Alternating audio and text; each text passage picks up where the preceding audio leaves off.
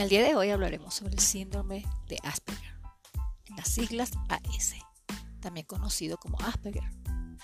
Es un trastorno del neurodesarrollo caracterizado por dificultades significativas en la interacción social y la comunicación no verbal, junto con patrones de comportamiento e intereses restringidos y repetitivos. Es un trastorno del espectro autista, pero difiere de otros Por lenguaje e inteligencia, relativamente inaltecidos.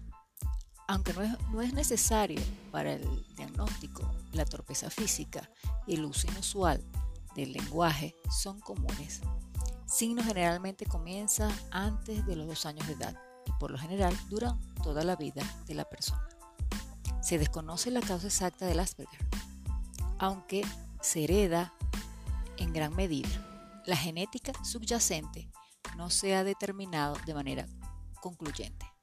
También se cree que los factores ambientales desempeñan un papel importante. Imágenes cerebrales han indicado la afección subyacente común.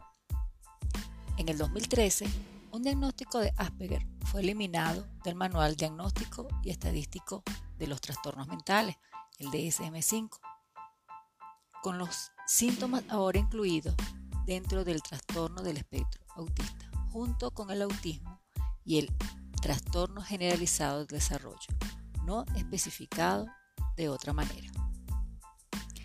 Permanece dentro de la clasificación internacional de enfermedades del ICD-11 en 2019 como subtipo del trastorno del espectro autista. No existe un único tratamiento. La eficacia de las intervenciones particulares solo están respaldadas por datos limitados.